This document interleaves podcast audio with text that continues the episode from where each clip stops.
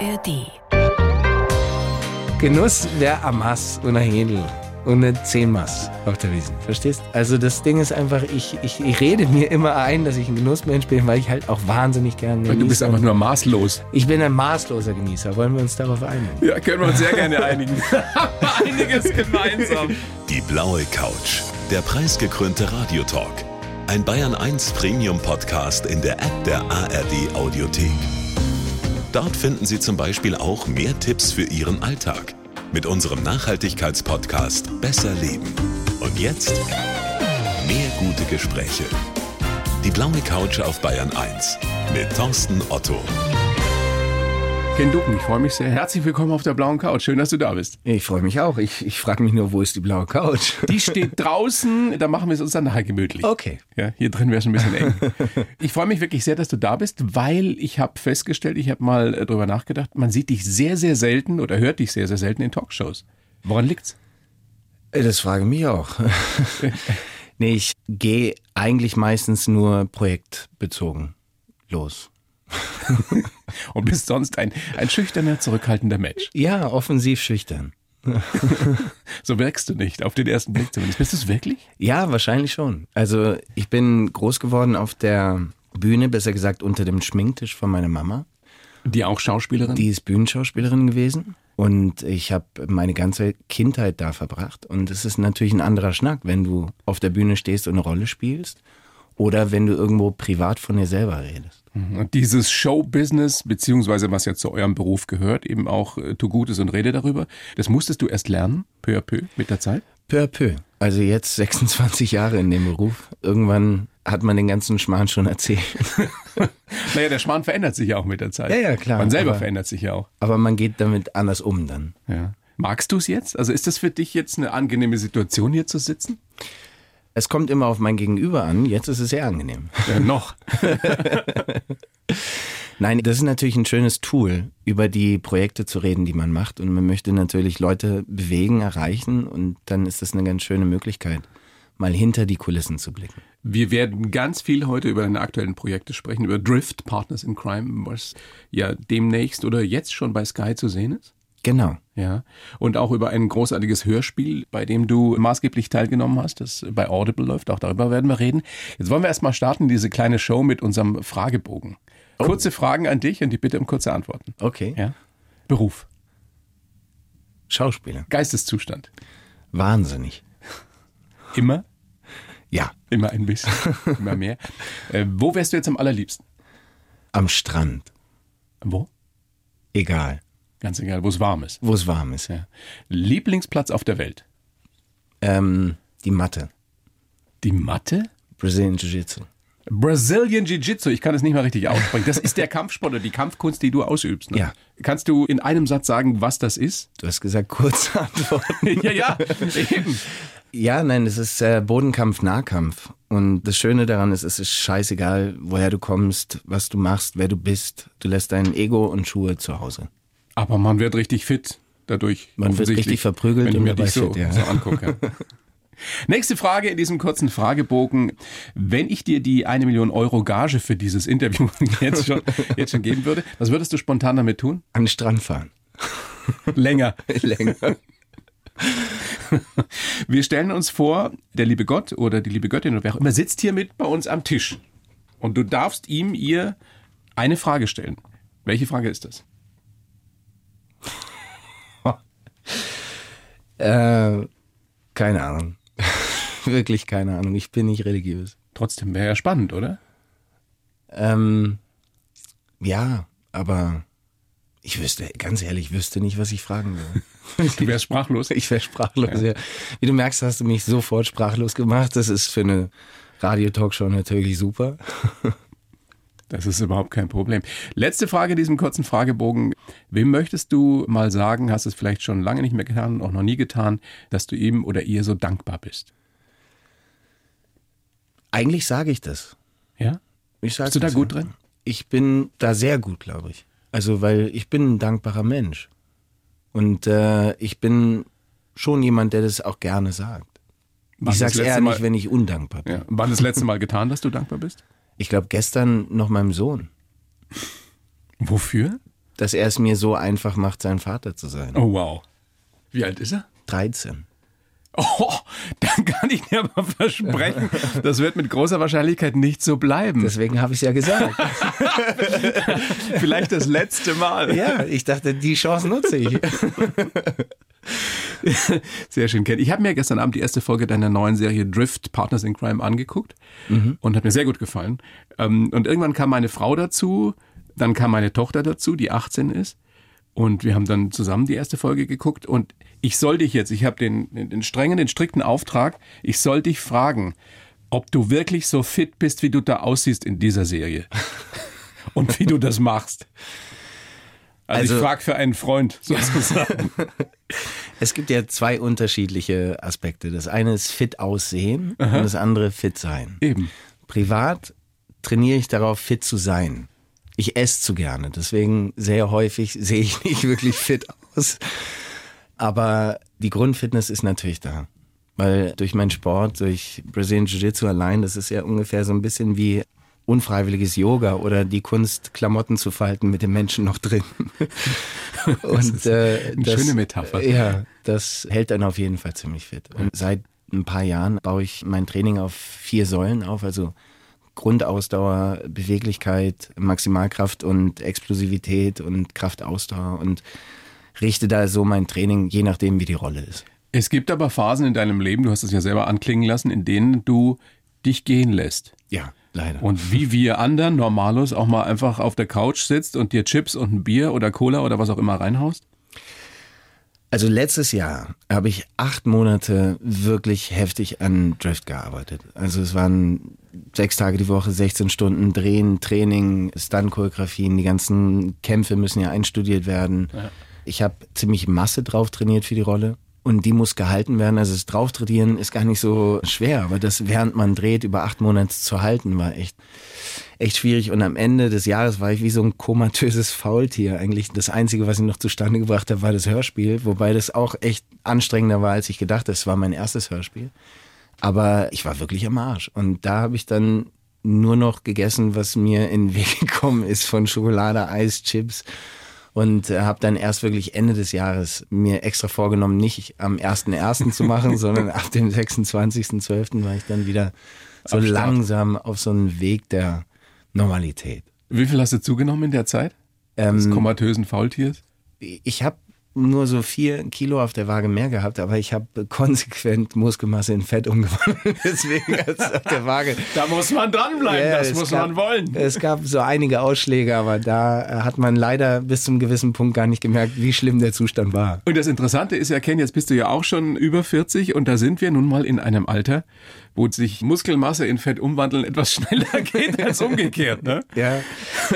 ja, ja, ja, ja, leider. Stimmt das eigentlich, dass du bis Mitte 30 sehr viel geraucht hast? Ja, da, da, da sprichst du einen wunden Punkt an, weil ich habe sieben Jahre nicht geraucht. Und letztes Jahr in der Rolle, acht Monate musste ich in der Rolle rauchen. Und irgendwann habe ich dann so einen Moment gehabt in der Haptik und jetzt kämpfe ich gerade dagegen. Also ich sehe mich immer noch nicht wieder als Raucher, aber ich habe so eine scheiß E-Zigarette, ist mein Kodeinsaft, der mich gerade über die Strecken bringt. Aber ich versuche den Schmarrn wieder loszuwerden. Das ist nicht so einfach, ne? Ja, also wenn du einmal drin bist in dem Wahnsinn, dann musst du, ja, ja. Aber ich kämpfe. Diese Geschichte mit Drift, die sieht, ich weiß nicht, ob das ein Kompliment ist oder ob du sagst, das stimmt ja überhaupt nicht, die erinnert optisch schon ein bisschen an The Fast and the Furious, ne?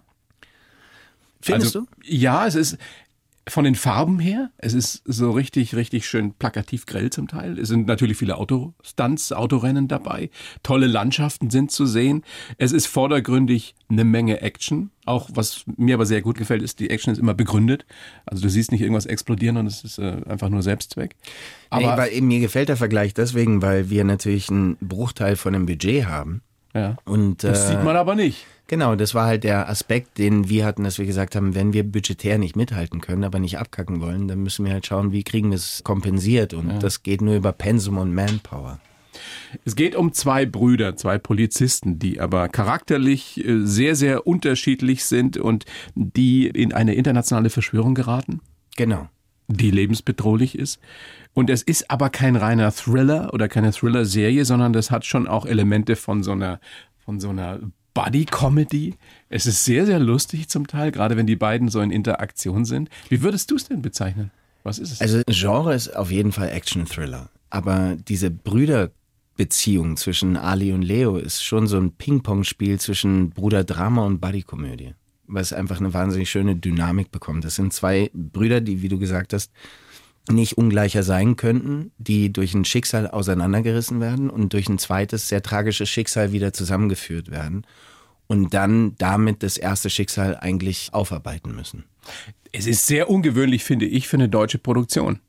Ja, das, Das, das war die Intention auch. das war die Intention, einfach was Eigenes zu machen, wie du es gerade beschrieben hast. Es gibt ja zwei Formen von Action. Das eine ist, dass die Action im Vordergrund steht und es um die Autos geht, die Explosionen, die Kämpfe. Möglichst spektakulär. Genau, und irgendwann habe ich immer das Gefühl, wenn ich diese Art von Format anschaue, es sieht toll aus, aber es nutzt sich irgendwann ab.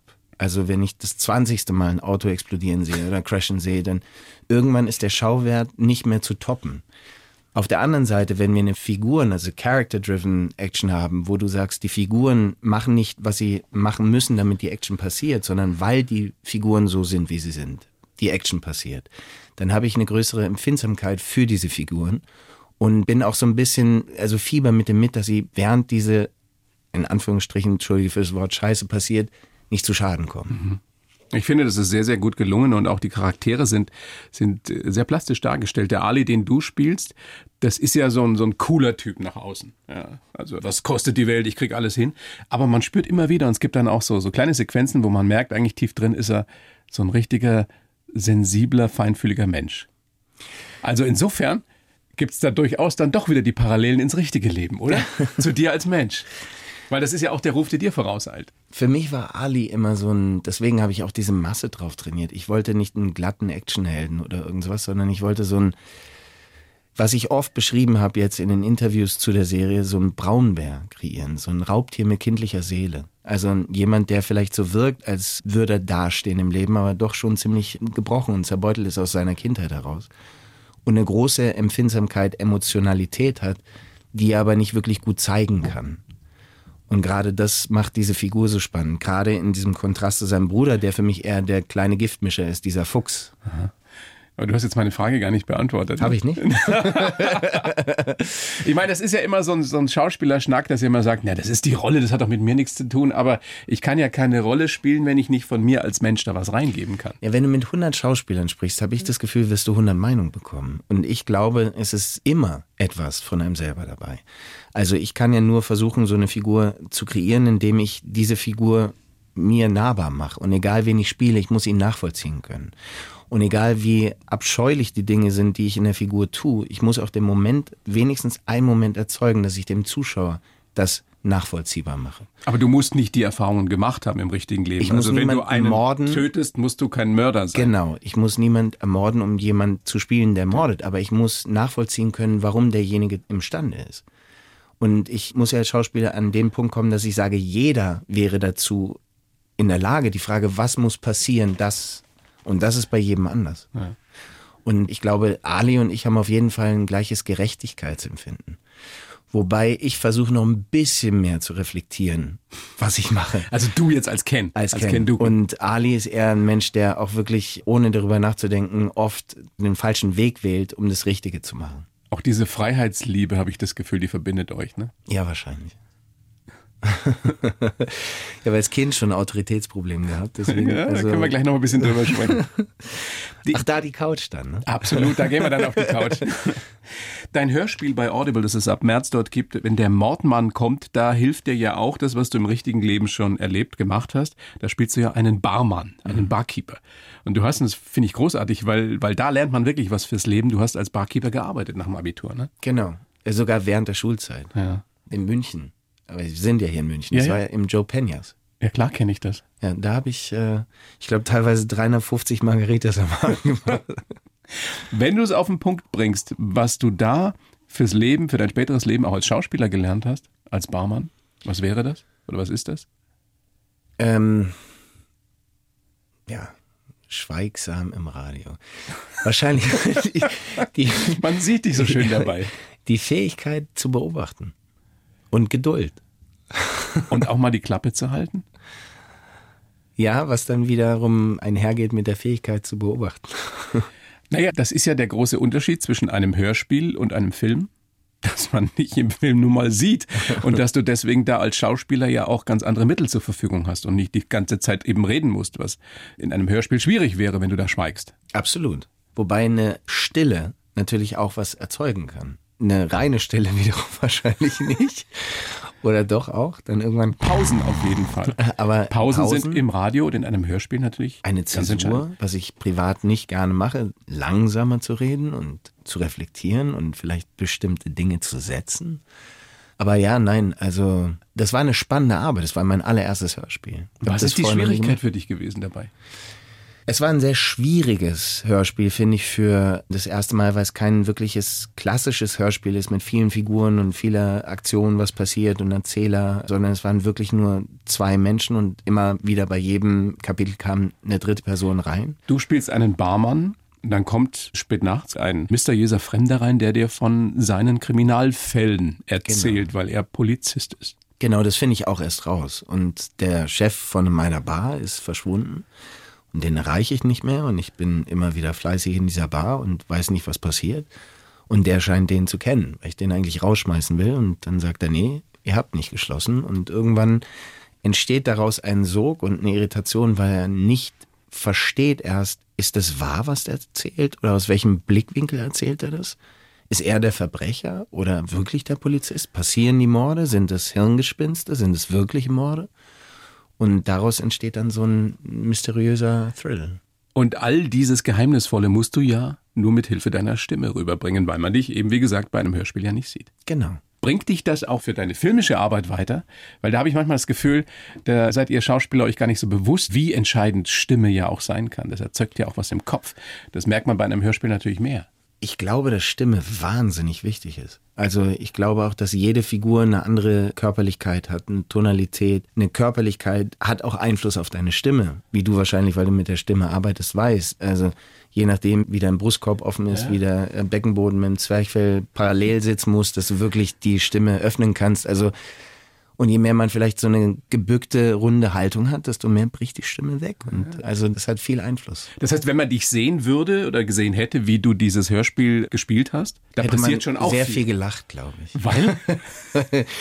super dämliche Grimassen macht und ich auch von dem Schauspielen her natürlich ein ganz anderes Bewusstsein dafür habe, was zu viel sein könnte oder nicht. Aber beim reinen Hörspiel ist es irritierend, wie viel man machen muss, um wenig zu erzeugen. Und das ist ein bisschen gegenläufig zu dem, was du kennst vom Filmischen, wo eine Reduktion teilweise sehr, sehr stark sein kann.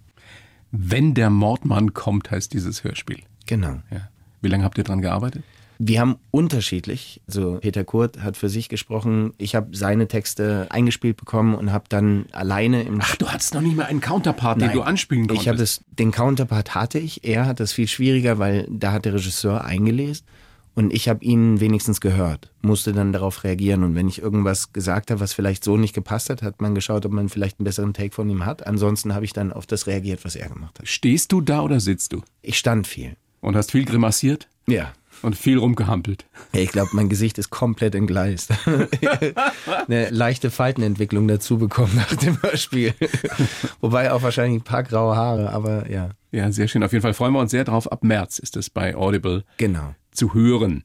Ich schreibe für jeden Gast in dieser kleinen Show einen Lebenslauf kennen. Habe ich natürlich auch für dich gemacht. Oh, Den gebe ich dir jetzt. Du liest ihn vor und sagst mir dann danach, ob du den unterschreiben kannst oder ob wir den gleich zerreißen müssen. scheiße. Bitteschön. Ich heiße Ken Duken, soweit stimmt es, und tue, was ich tun will. Als Schauspieler bin ich so frei wie in kaum einem anderen Beruf und kann in die unterschiedlichsten Leben schlüpfen. Mit Autorität habe ich so meine Probleme gehabt, deshalb hatte ich auch keinen Plan B. Geprägt haben mich die Schauspieler meiner Familie, ein Produzent, der an mich geglaubt hat, und die Erkenntnis, dass Scheitern nicht schlimm ist. Wenn ich etwas mache, dann oft extrem. Rauchen, Laufen, Kampfkunst. Ich bin ein Genießer, ein Bauchmensch, der schnell auch die ganz großen Entscheidungen fürs Leben trifft. Es lohnt sich, für seine Träume zu kämpfen, denn wir alle können mehr erreichen, als wir glauben. Ist doch schön. Ja? Steht kein Quatsch drin? Ähm, Können wir mitarbeiten? Ja, es sind halt prägnante Floskeln. Dafür bin ich bekannt. Die Teile sicher. Gib's mir. Nein, also, also gehen wir mal durch. Wir arbeiten Ja, jetzt genau. ein bisschen als Lehrer. Ich ziehe meine Brille kurz auf. Genau. Einen Moment. Mach mal einen auf Lehrer. Ja. Also, ich Also, heiße Herr Ken Duken. Soweit stimmt das. Und tue, was ich tun will. Das Spielt kann nicht stimmen, sonst wäre ich nicht 23 Jahre verheiratet.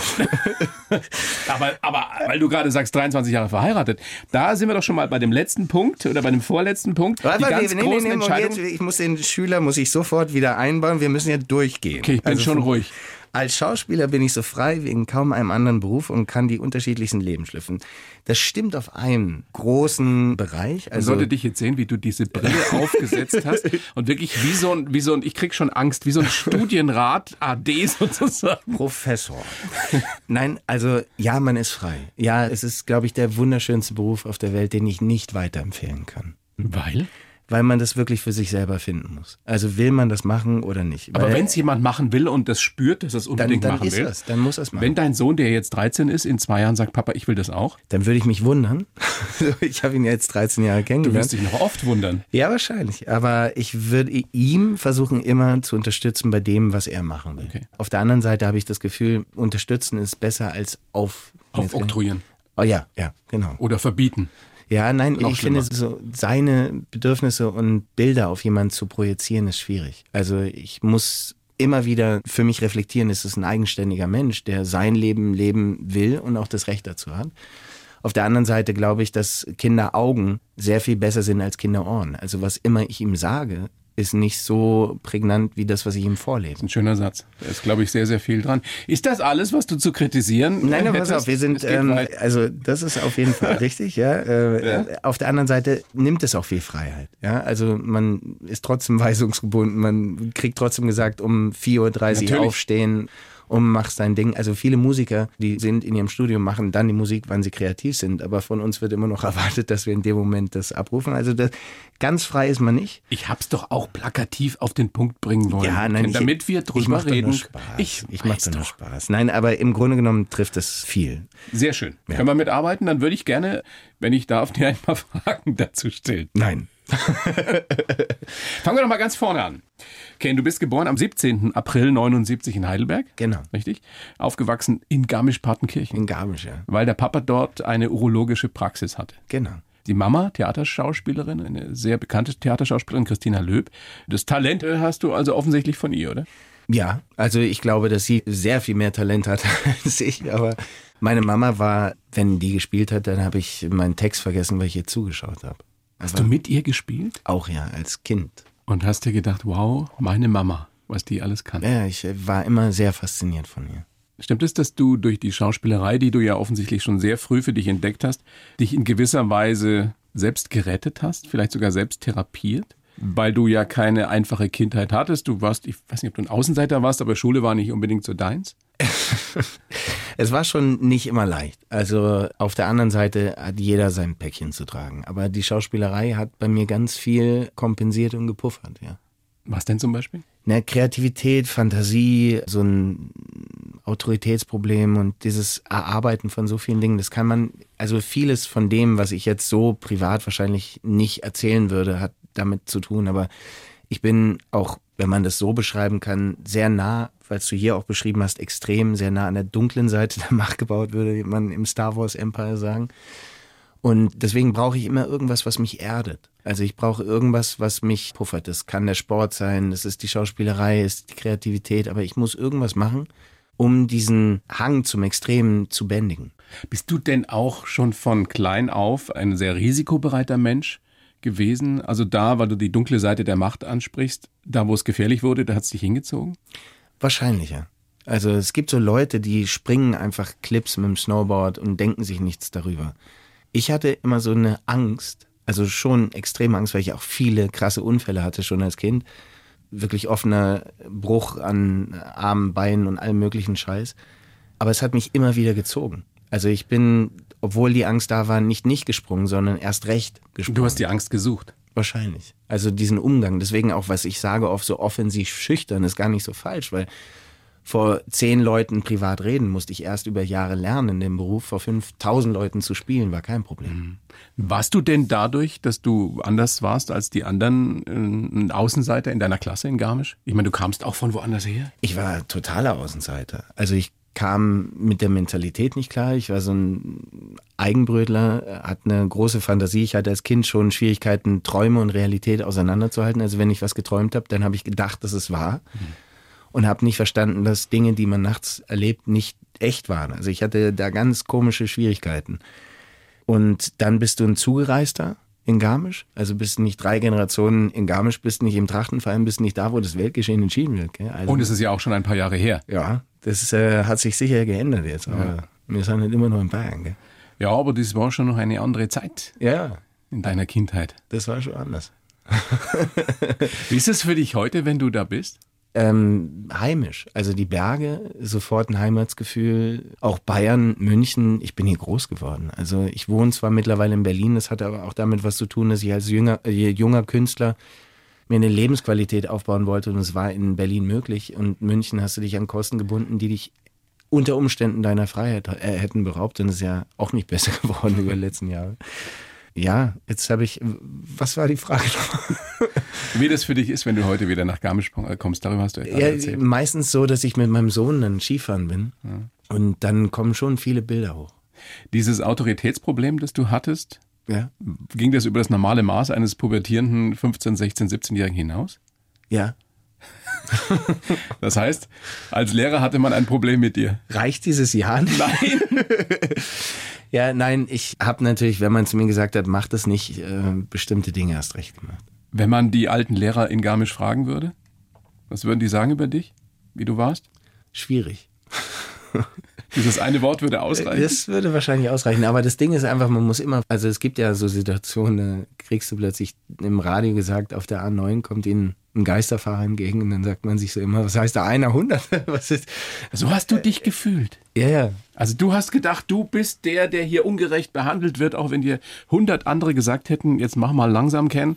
Also es stimmt so nicht ganz. Vielleicht können wir uns irgendwo in der Mitte Um ehrlich treffen. zu sein, ja. Also als Jugendlicher und Kind weiß nicht, ob das normal ist oder ob das bei mir so war, aber ich war schon eher so, dass ich gedacht habe, die anderen sind komisch. Und es hat dich auch keiner davon abbringen können. Also du hast nicht an dir selbst gezweifelt, sondern an den anderen. Das ist ja schon eine gewisse Hybris auch gerade. Gut, die hat man als, als junger Mensch natürlich, oder? Aber ja, also das äh, Denken und Zweifeln hat bei mir später angefangen. aber dafür intensiver. Das, das, ist ein schöner Satz. Aber es holt einen dann irgendwann ein. Aber richtig. Wenn man ein bisschen Hirn in der Birne hat. Es ja. ist so, du drehst dich um und plötzlich kommt so ein Baseballschläger. Gab es da so ein Schlüsselerlebnis, wann das bei dir losging? Ne, es gab viele. Also es ist auch so, dass ich äh, Frank Giering, Gott hab ihn selig, äh, ganz toller Kollege leider, äh, sehr früh von uns gegangen. Der hat bei mir ähm, viel Sachen ausgelöst, gerade als ganz junger Schauspieler weil er zu mir gesagt hat, pass auf, ich sehe dich und ich weiß, wie du fühlst, wie du tickst. Aber wenn du das und das machst, wenn du das und das sagst, dann wirkt es so und so. Und ich habe da als 18-, 19-Jähriger ganz viel plötzlich angefangen zu reflektieren. Ist ja dann doch noch relativ früh. Musste ich ja, weil da fing mein Berufsleben an. Also ich äh, spiele jetzt seit 26 Jahren. Das ist echt, du bist jetzt 43, 44. Werde ich jetzt im April. Ja. Über 100 Film- und Fernsehrollen inzwischen? Fast über 120, glaube ich. Wahnsinn. Das ist viel. Das kriegen äh, manche ältere Kollegen mit 60, 70 nicht hin. Ist dir eigentlich bewusst, was du für ein Glück hast, dass du bei deiner äh, charakterlichen Disposition von damals, ich meine, was du erreicht hast? Du bist ja nun wirklich einer der äh, Schauspieler in Deutschland, die international reüssieren und äh, die denen wirklich ein Ruf vorauseilt. Also die sind nicht nur bekannt, sondern äh, die, die Leute sagen, der kennt Ducken, der kann echt was. Nein, ist ja so. Es gibt ja Kollegen, die da sagen, äh, Menschen, die sich viel besser auskennen als ich, der ist zwar bekannt, aber äh, man, mich wundert so ein bisschen. Bei dir denkt man sich, der müsste ja eigentlich noch ein, ein größerer Star sein. Bei mir ist es wirklich gar nicht so wichtig, welche Definition man hat in dem, was man erreichen kann, was man ja, nicht erreichen kann. Man will doch trotzdem, dass die Leute sagen, hier, schau mal, da kommt er. Genau, aber ich glaube, es wird nie jemand geben, der mich mehr kritisiert als ich mich selber. Weißt du, also ich bin schon jemand, das, was ich in meiner Kindheit und Jugend wahrscheinlich nicht gemacht habe und immer wieder in Schwierigkeiten geraten bin, weil ich vielleicht mich falsch verhalten habe, in Anführungsstrichen, was ist schon falsch. Aber jedes Handeln hat ja eine Konsequenz. Und das ist genau das Gleiche. Wenn du in diesen Beruf gehst und versuchst für die Nebeneffekte dieses Berufs, diesen Beruf auszuüben, wirst du irgendwann sehr einsam. Das ist schon klar. Und Nur das, ne, aber was ich meine damit Ja. ist, der, der Erfolg ist ja kein Ziel, sondern Resonanz auf das, wofür man steht. Und ich glaube, das Einzige, was ich irgendwie immer wieder versucht habe, ist, was Neues zu kreieren, neue Rollen zu kreieren. dabei bist du mutig. Da kommt dir deine Risikobereitschaft wieder zugute. Genau, und da hat mein Schwiegervater irgendwann gesagt, Mut ist da, wo Angst ist. Weißt du, der, der keine Angst hat, ist der Tollkühne oder der Dumme. Mutig ist der, der Angst hat und ihr entgegengeht. Denkst du manchmal zu viel? Du nicht? Ja, deswegen frage ich dich, weil ich das von mir selber kenne. Ja, ich, ähm, Dass man manchmal einfach ein bisschen mehr ins Handeln kommen müsste und dafür weniger grübeln. Also ich will gar nicht sagen denken, aber dieses Grübeln, das ist schon etwas, was dich auszeichnet, was dich ausmacht. Ne? Beides. Also ich habe wirklich beides. Ich bin ein Mensch, der sehr impulshaft reagiert oder reflektiert. Was ich mittlerweile nicht mehr versuche, ist meinen Impuls zu reflektieren oder meine Reflexion zu empfinden. Macht das, das Sinn? nicht mehr zu Ja, doch, doch, ich habe dich halbwegs Haben wir ihn verstanden? Frage in die Regie. Ja, wir haben ihn verstanden. Also, oh, über 120 Film- und Fernsehrollen, internationale Produktionen dabei, wo ich dich das erste Mal bewusst wahrgenommen habe und mir gedacht habe, wow, geiler Schauspieler war in der Nachtschicht. Nachtschicht, Ja, ja. habe ich super gerne geguckt. Die, die tolle Krimireihe mit Armin Rohde. Ja. Mit Lars Becker habe ich als ganz junger Schauspieler Rette deine Haut gemacht und darauf basierend kam dann Nachtschicht. Und ich bin dann nach der fünften Folge ausgestiegen, nicht weil ich mich gegen Nachtschicht entschieden habe, sondern weil ich irgendwann gemerkt habe, die Rolle ist einfach auserzählt. Jetzt würde ich mich immer wieder wiederholen und das wollte ich einfach als junger Schauspieler nicht machen. Du bist, und ich weiß, dass du da gar nicht so, so Wert drauf legst, dass man darüber spricht, aber bei Inglourious Bastards bist du mit dabei gewesen. Also, weil wir auch die internationalen Produktionen angesprochen haben. Northman, da hast du einen Wikinger gespielt, einen Bogenschützen. Da sieht man zum Beispiel auch, was möglich ist, wenn man trainiert. Ne? Da bist du ja 15, 20 Kilo mehr als jetzt. Nee, ich hatte insgesamt früher immer so 80 Kilo rum. Also Bei 1,85 so. bei 1,84. Und dann zu Northman habe ich mich auf 96 hochtrainiert. Mittlerweile habe ich so immer so 88, 89, 90, die ich halte. Aber ähm, bin auch runter auf 69, also da habe ich viel Raubau mit meinem Körper getrieben. Das ist ja etwas, was wir so nicht ganz nachvollziehen können, dass es Schauspieler, Schauspielerinnen gibt, die für ihre Rolle wirklich Raubbau an ihrem Körper treiben. Das heißt, dass man einfach sich was anfrisst, ja, 15, 20 Kilo mehr oder so hart trainiert, wie es sonst eigentlich nur äh, Spitzensportler tun. Aber das gehört einfach zum Beruf. Da wird nicht viel drüber nachgedacht. Es gehört nicht dazu, aber es ist meine Herangehensweise. Weißt du, ich weiß nicht, ob man das schnell gut erklären kann, aber ein gutes Sinnbild dafür ist eine Fahrschule. Bei all den Dingen, weißt du, die du machst, die bewusst passieren, wie Autofahren. In der Fahrschule denkst du über die ganzen Dinge nach und der Wagen stürzt die ganze Zeit ab. Und irgendwann passiert es unterbewusst und du konzentrierst dich auf den Verkehr. Und das versuche ich in den Rollen. Ich versuche die Körperlichkeit, die Physis, die Tonalität, all das zu finden und das dann ins Unterbewusstsein zu kriegen und aus dem Bewusstsein der äh, Figur zu agieren. Damit das alles eins wird letztendlich. Genau, dass es einfach passiert und dass ich dass nichts nicht herstelle. nachdenken musst. Weil wir deine Spontanität immer wieder jetzt mal angesprochen haben. Du bist seit 23 Jahren verheiratet und sollst deiner Frau damals nach drei Monaten einen Heiratsantrag gemacht haben. Nach drei Wochen. Nach drei Wochen? Das ist doch völlig irre. Ja. Und uns hat ja auch keiner ernst genommen. Keiner, keiner hat gesagt, das wird funktionieren, oder? Nee, wir haben so eine Box bekommen, die wir dann nach sieben Jahren Ehe öffnen durften. Und auf der Hochzeit haben uns ganz viele Leute, die da waren, was reingeschrieben. Und wirklich nach sieben Jahren haben wir das Ding geöffnet und es stand drin, als ob ihr so lange zusammen seid. Würde doch nie klappen und so. Und zwei Leute haben gesagt, wir glauben an euch, ihr schafft es für ewig. Und jetzt sind es 23 Jahre. Gibt es ein, ein Rezept, ein Geheimnis, einen Rat, den du, den du allen anderen geben kannst? Ja, alles zu akzeptieren. Höhen, Tiefen, Ja, die eine gemeinsame Vision haben. ja. Genau, also deswegen sind wir auch nicht als Beziehung in der Öffentlichkeit. Und ich Deine versuche, Frau ist ja auch Schauspielerin, Genau. aber ihr tretet nie zusammen auf. wir gehen mal auf eine Veranstaltung zusammen, aber wir machen unsere Beziehung nicht publik. Weil was würde man denn machen, wenn man die Beziehung publik macht? Man Wir haben sie ja jetzt am Telefon. ja? Hättest du es geglaubt? Ja. Das Also, schon jetzt, ja. ja. Warum nicht? Ja, siehst du, wir können lassen ihn kurz anrufen. Na, aber redet ihr zu Hause über Schauspielerei? Also tauscht ihr euch über Rollen aus oder Reden blendet ihr das alles. aus? Also es ist auch mein Sparringspartner, wenn ich Rollen vorbereite oder sie. Ja, bei meinem Regiedebüt hat sie auch mitgespielt. Über das wir noch gar nicht gesprochen haben. Oh. Nein, nein, nein. Berlin Falling. Berlin Falling. Ja. ja. Habe ich übrigens auch geguckt sogar. Ja? Ich wusste aber nicht, dass du da Regie geführt hast. Ich habe das geguckt, weil ich gesehen habe, da sind tolle Schauspieler dabei. Unter anderem Ken Duken. Wie ist das, wenn man, wenn man, du spielst die Hauptrolle, also spielst diesen Ex-Soldaten, der, man darf nicht zu viel verraten, ne? Ich glaube, ich darf man das mit der Bombe, darf man das überhaupt verraten? Ach, äh, mittlerweile kann man spoilern, weil der ist ja schon ein paar Jahre alt. Ja, aber kann man ja noch gucken in der Mediathek. Ja, stimmt. Ja.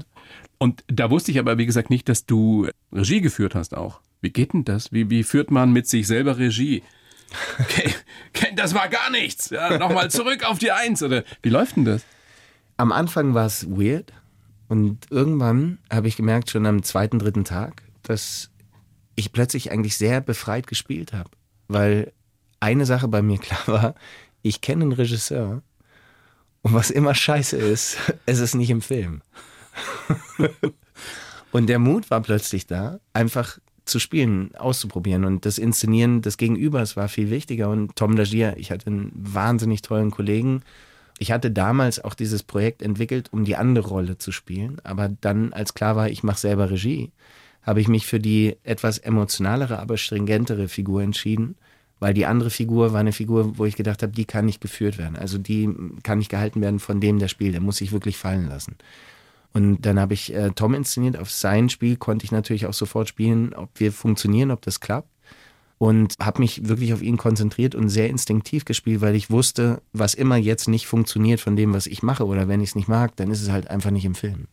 Es geht ja im weitesten Sinne bei Berlin Falling darum, dass man sich keine Angst einjagen lassen soll. Ist das auch sowas wie dein Lebensmotto?